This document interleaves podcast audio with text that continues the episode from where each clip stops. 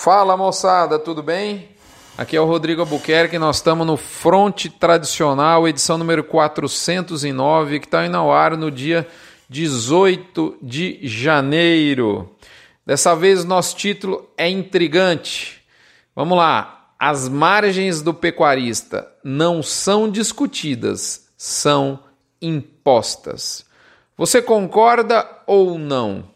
Eu te faço mais uma pergunta. Será que pecuaristas, autopeças e desenvolvedores de aplicativo têm muito mais semelhanças do que você imagina? Hã? Ou não? Bora pensar fora da caixa?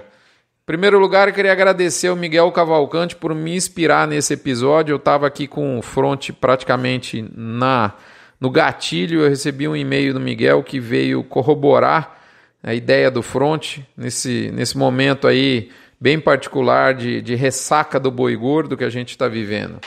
Eu acho que vai colaborar muito, espero que você goste. Lembrando que esse episódio chega no oferecimento de MSD, Saúde e Reprodução Animal, Vemax, aditivo à base de virginiamicina da Fibro, Boitel da Agropecuária Grande Lago de Jussara, Goiás e Asbran, né? nosso companheiro aqui da, do Notícias do Front. Muito bem.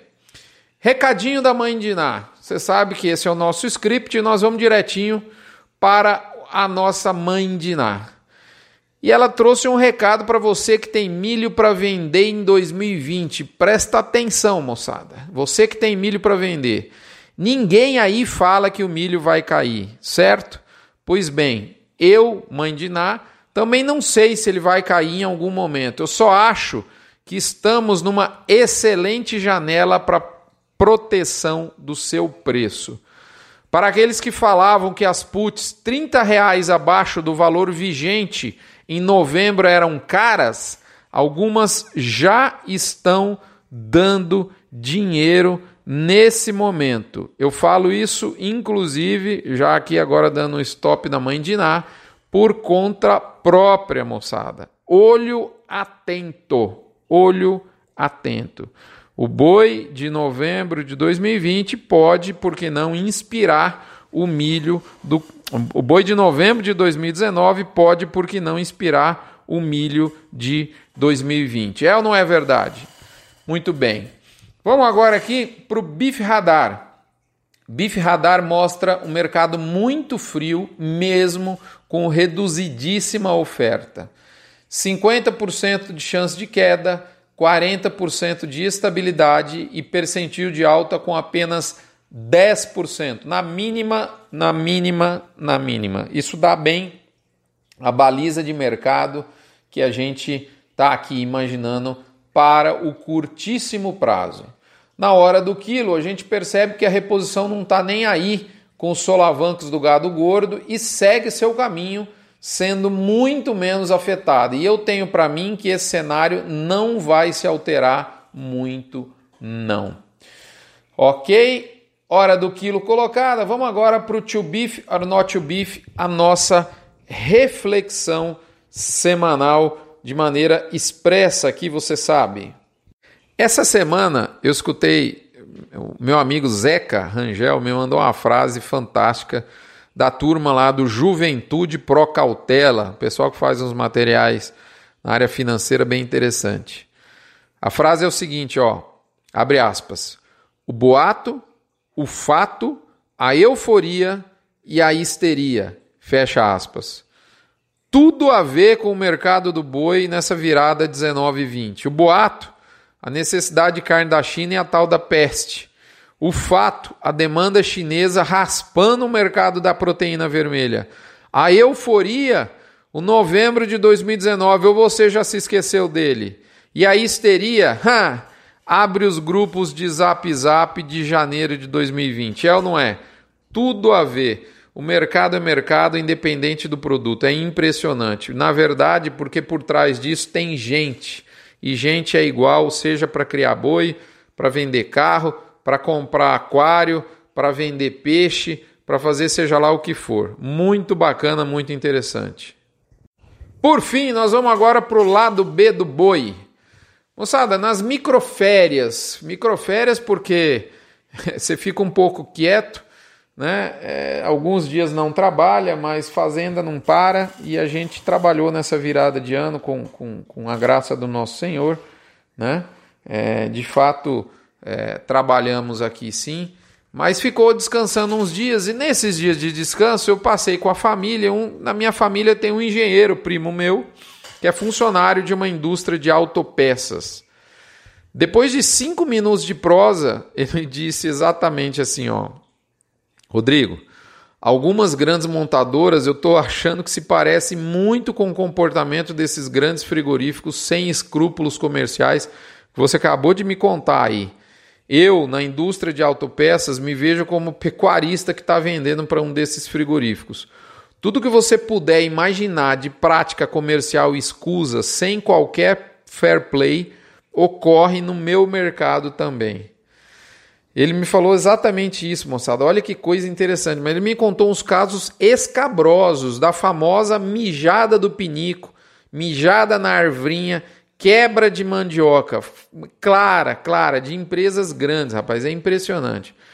Eu cheguei à conclusão que esse meu primo tem o mesmo problema nosso, só que no caminho inverso. Ele vai no sentido da montagem do carro e nós trilhamos o rumo da desmontagem do boi. Se servir de consolo, Quer mais um, moçada? Se você é um desenvolvedor de aplicativo que oferece a possibilidade de venda de produto em plataforma mobile, móvel, e quer lançá-la em iOS, em iPhone, você sabia que você tem que repassar 30%, anota aí, você não escutou errado não, 30% do seu faturamento para a dona Apple? Sim, 30% de faturamento é muito mais do que um sócio. Até o front foi impactado por isso, por isso que até hoje eu não consegui lançar o aplicativo do front em, em iOS, só existe em Android. Inclusive a Spotify, concorrente da Apple no setor de streaming musical, está lançando uma campanha mundial contra a Apple, acusando a essa empresa de violar leis, impor taxa, taxa de discriminatória de 30% e prejudicar o consumidor usando seu poder para obtenção de vantagens que não são talvez ilegais, mas são, é, eu diria, no mínimo desconfortáveis e, questionáveis do ponto de vista ético. Tá lá no meu blog, tem lá o endereço para essa campanha que é time to, to playfair.com. Né? Você tem lá o, o link para você acessar. Não, não, não tá. Vamos pensar um pouquinho mais. Quer outro exemplo? Meu amigo, vai vender para uma multinacional. Algumas pedem até 60 dias de prazo para te pagar. Por um acaso, tudo que você compra aí, você compra com 60 dias de prazo mínimo? Agora vamos, vamos, vamos chegar mais a brasa para o lado da nossa sardinha. O que se vê no mercado pecuário de gado gordo nesses primeiros 15 dias de janeiro com relação à pressão no preço da arroba. Será que não tem algo a ver com o exemplo de, desses outros setores que eu acabei de citar acima? A minha resposta é que sim, tem demais. Em todos esses casos citados, e inclusive no nosso, fica claro que as margens dos elos das cadeias produtivas não são discutidas elas são impostas e, essas, e esta imposição está clara e diretamente relacionada à palavra poder. Miguel Cavalcante fez um texto bastante interessante, eu tá lá o link também no meu blog, texto do Beef Point, chama A Mentira que te, te contaram sobre dividir as margens de lucro do agronegócio. Eu estava com a ideia desse fronte na agulha e quando recebi o material do Miguel, vi que se encaixou com uma luva. Independente de ter ou não ter oferta de gado gordo, e de fato eu digo a você e reafirmo que a oferta está crítica, quem tem mais poder no tocante à definição dos rumos do preço da arroba é a fronteira do atacado com o varejo, como já nos ensinou o Ivan Videquim já desde 2017.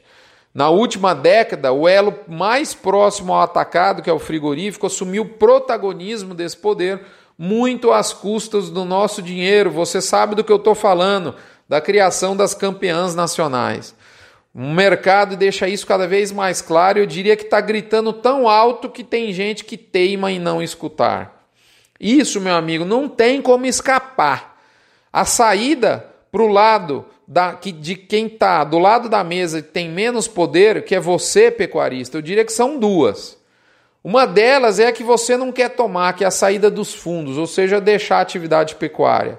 A segunda é simples: aumente o seu poder.